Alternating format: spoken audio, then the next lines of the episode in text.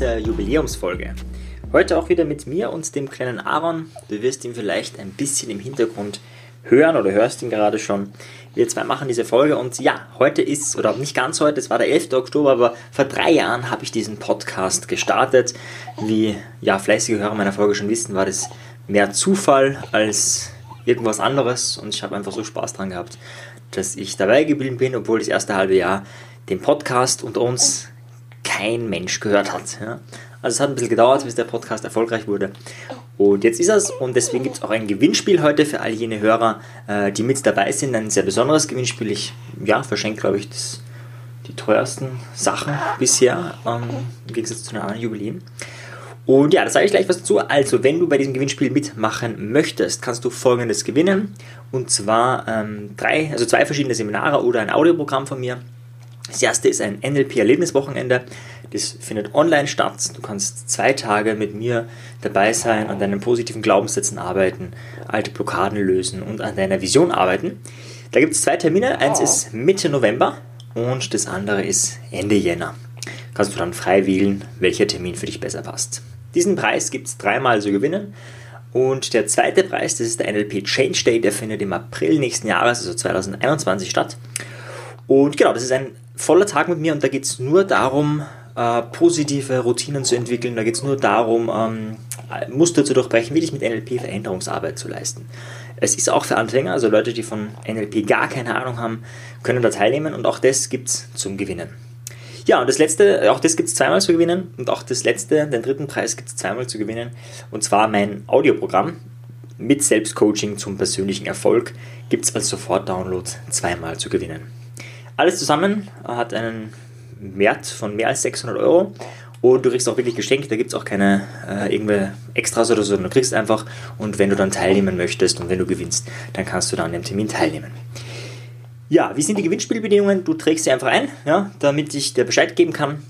Ist unten verlinkt, einfach äh, eine Eintragung äh, in meinen Newsletter und dann kriegst du Bescheid. Da kannst du dich auch jederzeit austragen. Und das zweite Bedienung ist, dass du den Facebook-Post zu dieser Folge, dass du den ähm, likest, dass du den teilst bei dir öffentlich und kommentierst und als Kommentar gibst du an, welches der drei Preise du gewinnen möchtest. Ich habe mich deswegen dazu entschieden, weil vielleicht haben manche an diesem einen Tag beim NLP Change Day keine Zeit und jetzt wäre es natürlich möglich, das ist auch bei diesem Gewinnspiel möglich, dass du das weiterschenkst. Also wenn du mir das gleich sagst, hey, du kannst das selber nicht, aber ein guter Freund von dir, eine gute Freundin, für die wäre das passend, dann können wir das auch umschreiben, diesen Gewinn, und dann kann die gratis teilnehmen. Aber vielleicht möchtest du selber was für dich machen und dann kannst du zum Beispiel reinschreiben, hey, ich würde gerne nur das Erlebniswochenende oder das Audioprogramm gewinnen, weil, also brauchst du gar nicht begründen, warum, aber dann kommst du auch nur für einen Gewinn äh, für diese zwei Sachen in Frage. Ja, wenn du die Gewinnchancen maximieren möchtest äh, und immer Zeit hast, dann trägst du alle drei Sachen ein. Ähm, dann wäre es aber auch wichtig, dass du Zeit hast oder dass du das Ganze weiterschenkst. Also das sind, glaube ich, sehr, sehr, sehr gute Gewinne, ja, ähm, weil du damit wirklich äh, was bewirken kannst in deinem Leben, wirklich was verändern kannst. Alle drei Programme äh, sind sehr wirkungsvoll. Das Audioprogramm, dazu habe ich noch nichts gesagt, das hat fast sechs Stunden Audiomaterial, 30 Seiten PDF. Also das ist auch für alle jene, die gut im Selbstlernen sind, ist super geeignet, um an sich zu arbeiten und seine Stärken zu arbeiten und wirklich weiterzukommen im Leben. Ja, das heißt, einfach, äh, nachdem du die Folge gehört hast, diesen Facebook-Post bei dir teilen, liken und äh, kommentieren. Wenn du das gemacht hast und eingetragen bist, dann werde ich mir anschauen in den nächsten Wochen, hey, wer ist denn alle dabei? Und dann werde ich nach und nach die Gewinnspiele verlosen. Das Ganze geht bis 11. November, also bis in vier Wochen etwa, ähm, geht dieses Gewinnspiel. Aber ich werde vorher schon äh, den Gewinn für das Erlebniswochenende auslosen, nämlich schon bis spätestens Ende, na, bis Ende Oktober sind wir gerade. Ich glaube 31 Tage oder Oktober also bis Ende, bis zum letzten Oktobertage. Da werde ich schon mal das Erlebniswochenende verlosen und die anderen Sachen werde ich dann äh, am 11.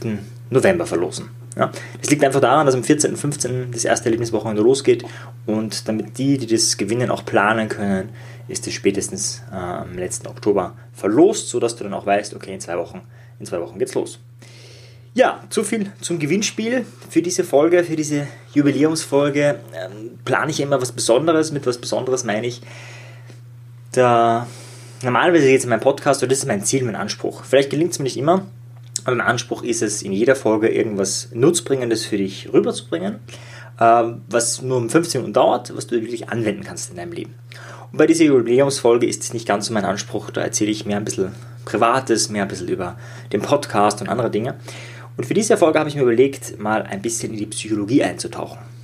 Ganz viele sind ja interessiert an Psychologie, die diesen Podcast hören. Ich weiß auch, dass ganz viele Studenten hören und selbst praktizierende Psychologen äh, oder auch Ärzte hören diesen Podcast. Und gut, für die, die selber praktizierend sind, für die ist das vielleicht nichts ganz Neues, aber vielleicht mein Blick darauf.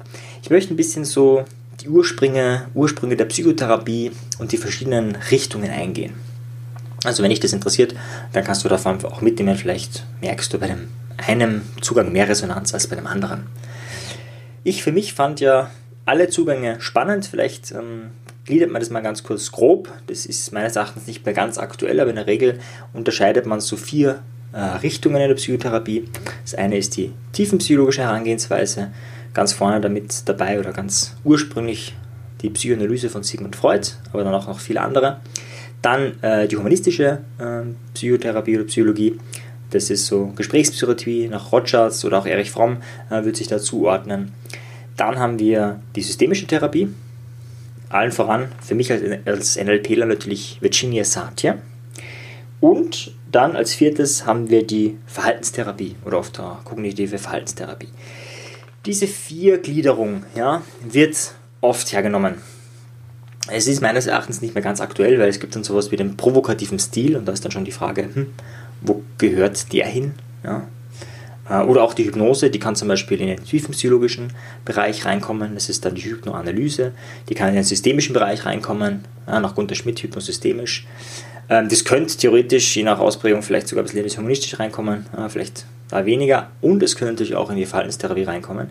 Also es ist gar nicht so leicht, will ich damit sagen, das so aufzuschlüsseln. Aber wir nehmen mal die Vierteilung her, auch für diese Folge, und ich gehe mal so auf einzelne Details ein, ja, damit du vielleicht so ein bisschen merkst, was ist mein Zugang und auch was ist der Zugang im NLP. Die Tiefenpsychologie hat sich ja mit Freud entwickelt, ja, und da war erstmalig die Idee, hey, äh, deine Kindheit, gerade die ersten Jahre prägen dich sehr stark und äh, Dinge, die du später erlebst, gerade Beziehungserfahrungen, wiederholen sich. Das war so eine von vielen Erkenntnissen, äh, die man da in der Psychoanalyse gewonnen hat. Und dann war die Idee, hey, zu verstehen, was damals passiert ist, das aufzuarbeiten und dadurch, das war so die Idee, kann sich auch ein kleineres Trauma oder auch gar kein Trauma, aber einfach negative Erfahrungen, die man hatte, äh, auflösen oder verändern. Das Ganze hatte ziemlich Überbau, also es gibt da ja verschiedenste tiefenpsychologische Verfahren heutzutage, also Dutzende. Ja, in Österreich haben wir über 20 anerkannte Therapien und mehrere davon sind im tiefenpsychologischen Bereich angesiedelt. Der Arnold voran kennt man natürlich äh, Carl Jung, also die analytische äh, Psychologie, und natürlich Alfred Adler. Das sind die drei großen, die immer genannt werden. Aber es gibt noch viele, viele mehr äh, Gruppen, äh, tiefenpsychologische Verfahren und ganz viele andere Sachen auch. Allgemein äh, ist irgendwie wenn ich das jetzt so beschreiben würde aus meiner Warte, ja, ähm, würde jemand anderes vielleicht anders beschreiben, würde ich sagen, ist es ein sehr problemorientierter Zugang. Und das ist jetzt auch ganz wertfrei gemeint, ja, also ist ja gerade so aktuell so lösungsorientiert ist so gerade das, das Tolle, das Gute, das Neue. Oh, nicht immer, ja, würde ich sagen. Problemorientiert heißt, äh, dass man wirklich schaut, okay, wo sind die Schwächen, wo hakt wo ist die Blockade, wo haben wir vielleicht auch eine Korrelation in der Vergangenheit. Das ist vielleicht die nächste, der nächste Schwerpunkt dort. Der Schwerpunkt ist stärker auf der Vergangenheit. Das heißt nicht, dass man nicht in der Gegenwart ist und nicht auch mal über die Zukunft redet oder so, überhaupt nicht. Es geht nur um einen Schwerpunkt. Der Schwerpunkt ist da, was da in der Vergangenheit ähm, vielleicht auch schiefgelaufen ist, was du überhaupt du erlebt hast und so weiter und so fort. Das ist für all jene, die ihr Leben aufarbeiten wollen, sicher sehr, sehr, sehr, sehr sinnvoll. Weil, um das zu tun, ist einfach sinnvoll, in die Vergangenheit zu schauen. Auch um die Reflexionsfähigkeit zu erhöhen, ist es sicher keine schlechte Sache, weil wenn du bewusster über deine Geschichte bist, bewusster über deine Muster bist, warum du so handelst, wie du handelst, dann kannst du das auch reflektieren, dann kannst du auch ähm, ja, anders handeln unter Umständen und es macht dann äh, durchaus Sinn für die Menschen, die da den Zugang haben. Es gibt da verschiedenste Herangehensweisen, auch im kunsttherapeutischen Rahmen. Ja, also man zeichnet und malt und, und analysiert dann das, was du gemalt hast. Also auch sehr gegenwartsorientiert teilweise, wobei dann schon immer wieder der Vergangenheitsfokus äh, da ist. Es ist wahrscheinlich die in der modernen Zeit älteste Therapieform, könnte man sagen, also die sich am längsten schon weiterentwickelt hat, ähm, um es anders auszudrücken. Und das ist ein sehr spannender Zugang, den ich auch in meinem Psychologiestudium sehr genossen habe. Ich habe ja in Klagenfurt in Österreich studiert und damals, ich weiß nicht, wie es heute ist, aber damals war es so, dass das die Uni ist mit den allermeisten Psychotherapie-Vorlesungen und Seminaren und ein großer Schwerpunkt war eben das Tiefenpsychologische. Und wie gesagt, für ähm, Selbsterkenntnis ist es eine super Sache und finde ich sehr spannend. Äh, auch Traumanalyse und verschiedenste Dinge kann man sich dann mal anschauen. Ja, ein weiterer Punkt ist die systemische Therapie. Die ist deswegen eines der, finde ich, spannendsten Therapieformen, weil im Gegensatz zu allen anderen Therapieformen gibt es keinen Gründungsvater, keine Gründungsmutter. Ja, also in der Psychoanalyse, Psychoanalyse haben wir den Sigmund Freud, in der analytischen haben wir Carl Jung, in der äh, aderischen haben wir den Alfred Adler, ähm, bei der provokativen haben wir den Frank Farrelly, hypnosystemisch haben wir den Gunter Schmidt. Ähm, also in jedem Bereich haben wir irgendwie einen Urvater, eine Urmutter. Ja? Und in der systemischen Therapie gibt es das nicht. Ja? Also es gibt viele, es gibt Karl äh, Wife-Tacker oder Wiff-Tacker, ich weiß nicht, wie man ihn ausspricht. Äh, wir haben äh, Virginia Satir, gerade im NLP-Kreisen sehr bekannt. Und wir haben viele, viele, viele andere, ja, ähm, Minuchin und so. Also es gibt ganz viele, die ja, ganz vorne dabei sind. Aber es gibt jetzt nicht so den einen, der die Familientherapie geschaffen hat, die systemische Familientherapie, und wo dann alle anderen abgekupfert haben oder wo sich danach vielleicht andere Schulen ergeben haben. Ja, also das gibt es in dem Fall nicht und das macht es natürlich sehr spannend. Ja. Ähm, ich habe auch das Gefühl, das ist ein bisschen weniger dogmatisch, vielleicht auch, weil es nicht diesen einen Zugang gibt und der, der jetzt den Gral gefunden hat. Aber vielleicht ist es auch nur ein, ja, mein Gedanke dazu, vielleicht stimmt es auch gar nicht. Die systemische Therapie, um eine Geschichte von Virginia Satir zu erzählen, ist deswegen sehr spannend, weil damals so die erste Erkenntnis war, boah, ähm, das Problem ist nicht immer der Symptomträger, also der, der ein Symptom hat, zum Beispiel Panikattacken oder irgendwas anderes. Ähm, deswegen wird dieser Patient auch nicht äh, Problempatient äh, benannt oder so, sondern Indexpatient. Ja, Index ist ein relativ neutrales Wort und die Idee in der systemischen Therapie, okay, das ist halt der, der das Symptom trägt, ist der Indexpatient, aber das heißt nicht unweigerlich, dass man am besten mit ihm arbeitet. Ja, vielleicht ist es auch besser, mit der Schwester zu arbeiten, mit dem Vater, mit der Mutter oder mit wem auch immer. Die Virginia Satir hat folgendes erlebt. Die war ja Lehrerin und hatte, wie jede Lehrerin, Problemschüler. Also Schüler, wo es nicht so gut klappt, die immer wieder auffällig sind und die man mit Ermahnungen oder so auch nicht äh, zur Ruhe bringt, sondern die einfach so Problemfälle sind. Und irgendwann hat sie einen dieser Problemschüler, mal nach Hause begleitet. Und dann hat sie sich gedacht, okay, jetzt verstehe ich, warum der Kleine so handelt, wie er handelt. Sie hat nur durch ein kurzes Gespräch mit der Familie sofort gecheckt, okay, in so einem Umfeld ist es nur logisch, dass das Kind so handelt, wie es handelt. Das ist überhaupt kein Problem, wie das Kind handelt, sondern das ist die logische Schlussfolgerung, könnte man sagen. Gell? Und der Aaron wacht auch gerade wieder auf. Ja, die systemische Therapie ist für den Aaron scheinbar nichts, der ist eingeschlafen. Ähm, wo war ich? Genau, also das heißt, ähm, diese Erkenntnis, heute neu, also damals neu, heute altbekannt, diese Erkenntnis, hey, alles hängt miteinander zusammen, das System hängt miteinander zusammen und bedingt sich wechselseitig. Also du hast immer Einfluss auf das System und das System hat immer Einfluss auf dich. Ja, das ist so die tragende Erkenntnis. Das heißt, die Eltern wirken auf das Kind, das Kind wirkt auf die Eltern. Und manchmal ist es so, dass wenn sich bei einem etwas verändert, ähm, sich das System wieder stabilisiert. Ja, ähm, das wäre sowas wie zum Beispiel, wenn du ein schwarzes Schaf ja, in der Familie hast und auf einmal verändert sich dieses schwarze Schaf, ist vielleicht kein schwarzes Schaf mehr, warum auch immer, äh, und plötzlich im System gibt es ein anderes schwarzes Schaf. Ja, und dann ist so die Idee in der systemischen Therapie, okay, da ist ein, äh, das Problem liegt ganz woanders ja, und das System stabilisiert sich und diese Stabilisierung äh, findet eben statt, wenn ja, da einer schwarze Schaf übernimmt, einer, wo die Aufmerksamkeit hingeht, wenn das jemand übernimmt. Äh, und das ist so eine Idee äh, aus der systemischen Therapie und auch deswegen die Idee, dass, naja, wenn man nicht systemisch arbeitet, dass man manche Probleme vielleicht gar nicht entdecken kann, beziehungsweise dass es sich leichter in Anführungszeichen behandeln lässt, wenn man das ganze System mit einbezieht. Ja. Deswegen wurde ursprünglich Familientherapie auch mit der ganzen Familie gemacht.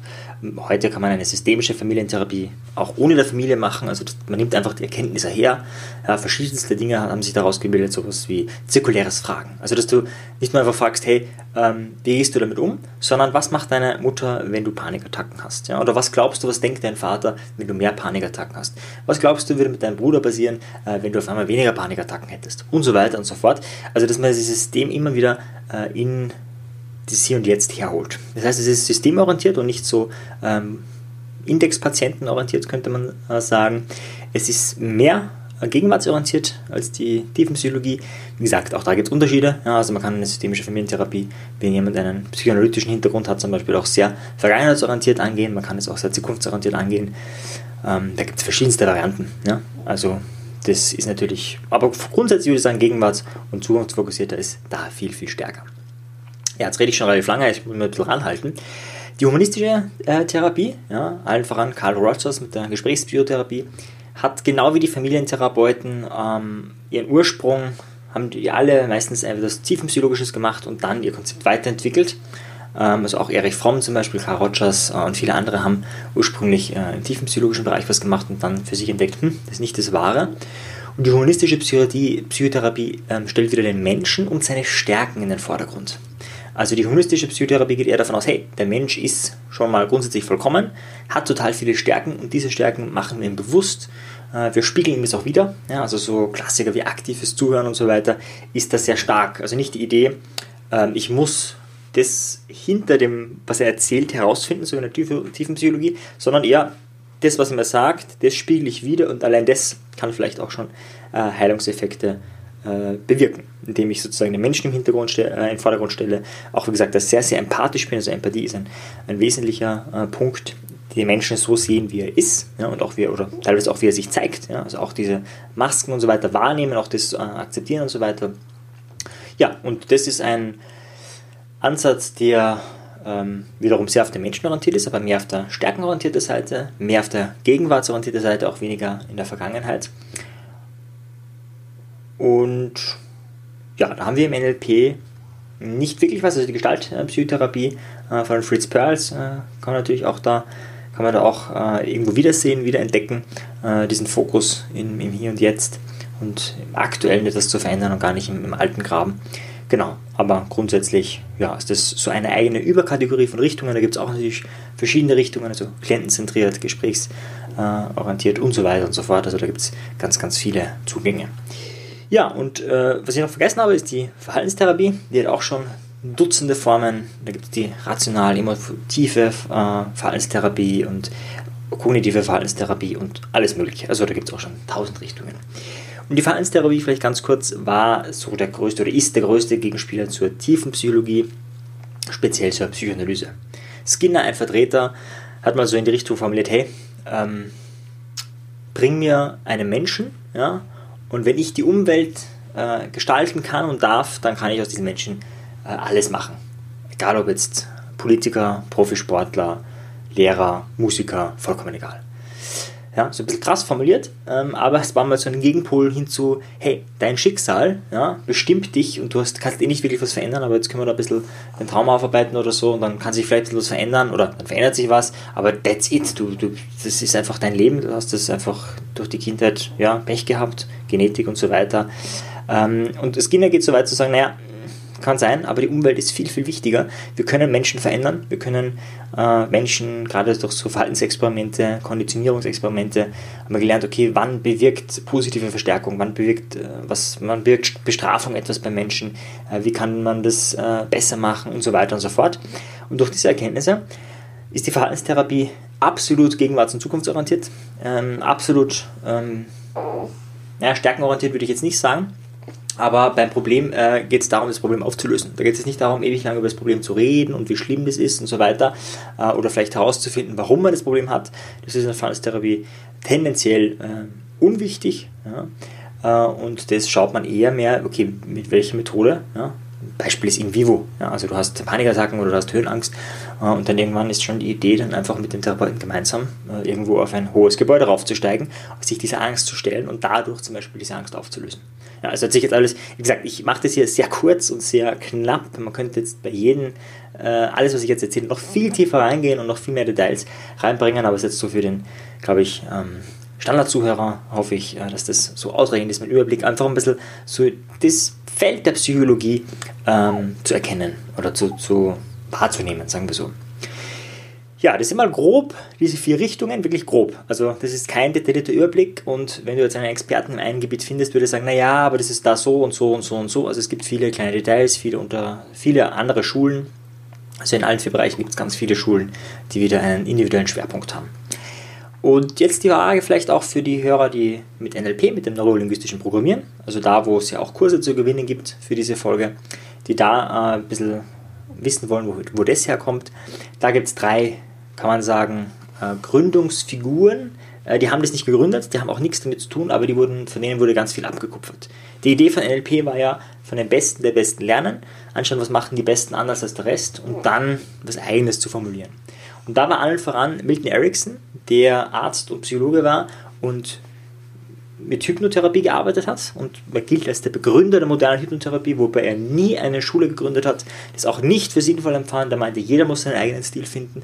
Aber danach haben sich ungefähr, weiß nicht, Dutzende oder wenn ich glaube sogar 30 verschiedene Schulen, also auch die, äh, das Chaser, lösungsorientierte äh, Schulen und viele andere Schulen äh, gegründet und viele berufen sich eben auf Ericsson. Also Milton Erickson, bekannter Hypnotherapeut, der exzellent gearbeitet hat, meines Erachtens, der ganz stark darin war, auch den Menschen Aufgaben zu geben, dass sich auch wirklich was verändert, dass sich was tut äh, und der meistens in sehr, wie soll ich sagen, langen Intervallen gearbeitet hat. Also er hatte Patienten auch oft drei, vier Jahre, aber hat die vielleicht nur zweimal im Jahr gesehen und da aber wahnsinnige Fortschritte, ist sehr strategisch vorangegangen, hat immer geschaut, okay, wo steht der jetzt, was ist der nächste große Schritt, den er gerade noch schaffen kann und so hat er sehr strategisch mit der Hypnotherapie ähm, gearbeitet. Dann die zweite ist die Virginia Satir. Virginia Satir ist ja, nicht Begründerin, wie gesagt, da gibt es keinen der systemischen Familientherapie, aber eine, eine von vielen Entdeckerinnen äh, dieser Form. Und der dritte ist der Fritz Perls, äh, ein Gestalttherapeut, auch ursprünglich aus der tiefen Psychologie kommend und dann was Eigenes entwickelt mit seiner Frau gemeinsam, eben die Gestalttherapie und hat so auch ganz neue Erkenntnisse ähm, entwickelt. Ja, und so klassische, klassische Dinge in der Gestalttherapie, damit du ein Bild hast, ist, dass man nicht einfach nur über den Vater redet oder so, sondern dass man einfach zum Beispiel zwei Stühle hinsetzt und sagt, okay, da bist du, da ist jetzt ihr Vater und jetzt setzen sie sich mal zu ihrem Vater und tun sie so, als wären sie ihr Vater und sagen sie das, was sie in seiner Position sagen würden. Und dann sagt er halt irgendwas, dann geht er wieder raus und dann geht er wieder in die Ich-Position und man geht das auch wirklich aktiv im Hier und Jetzt durch. Ja, und man redet nicht nur darüber, zum Beispiel, wie es gewesen ist, oder man redet auch nicht über Lösungsmöglichkeiten, sondern man spielt es vielleicht aktiv durch. Das ist so eine Idee aus der Gestaltpsychotherapie. Äh, ja, also das waren die drei Gründungsväter im NLP. Und aus NLP ist keine ähm, psychotherapeutische Richtung geworden. Also schon, ja, in Österreich äh, gab es ja mal die äh, NLP-Psychotherapie und in manchen anderen Ländern ist es auch ein anerkanntes Verfahren für Psychotherapie, aber in der Regel hat sich NLP zu etwas ganz anderem entwickelt, nämlich eher zu einem Tool in der Persönlichkeitsentwicklung für Menschen, die sich für Kommunikation interessieren, ist es eine Ausbildung oder auch für Coaches, ja, also nicht für Therapie, sondern für Coaching. In den Bereichen ist NLP sehr vertreten, auch im Verkauf, auch in der Pädagogik, weil die Erkenntnisse, muss man ganz ehrlich sagen, schlichtweg einfach Erkenntnisse waren in Richtung, wie kann ich besser mit mir und anderen kommunizieren, wie kann ich mehr Einfluss haben. Und das war jetzt relativ unabhängig davon, ob das ein therapeutischer Einfluss ist ja, oder ein pädagogischer Einfluss äh, oder vielleicht auch ein Einfluss im Verkauf. Ja, das waren sehr relativ universelle Muster, kann man sagen. Deswegen ist es sehr breit aufgestellt ja, und kann man da gar nicht so vergleichen weil es, außer man nimmt eben diese neurolinguistische Psychotherapie her, was dann eine deutlich längere und intensivere Ausbildung wäre, als die klassischen NLP-Ausbildungen, die es so am Markt gibt. Ja, wenn dich das mehr interessiert, wie gesagt, mach mit bei diesem Gewinnspiel. Du musst nur diesen Facebook-Beitrag, den, der in den Shownotes ist, liken, teilen bei dir öffentlich und kommentieren, welches dieser drei Geschenke, das NLP-Erlebniswochenende, den NLP Change Day oder eben das Audioprogramm mit Selbstcoaching zum persönlichen Erfolg, was du von diesen drei äh, gewinnen würdest oder vielleicht auch alle drei oder zwei davon.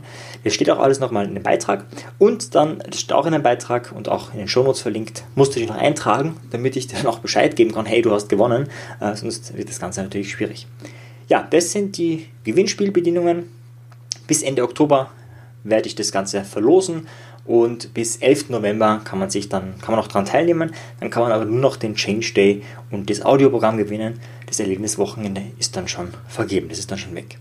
Ja, ich lade dich ein, mach mit, sag's Freunden, äh, teil das und dann hören wir uns nächste Woche wieder. Ja, wir haben ein bisschen einen schnelleren Rhythmus diesmal durch das, ähm, durch das Jubiläum.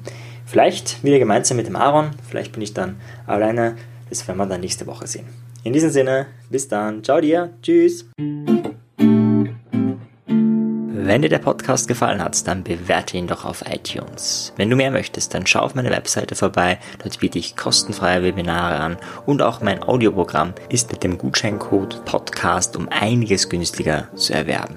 Für die, die wirklich Meisterschaft erlangen wollen oder der Podcast einfach zu wenig ist, Für die bieten wir NLP-Ausbildungen an, aber auch NLP-Seminare. Schau einfach unserem Angebot rein, ob etwas für dich dabei ist.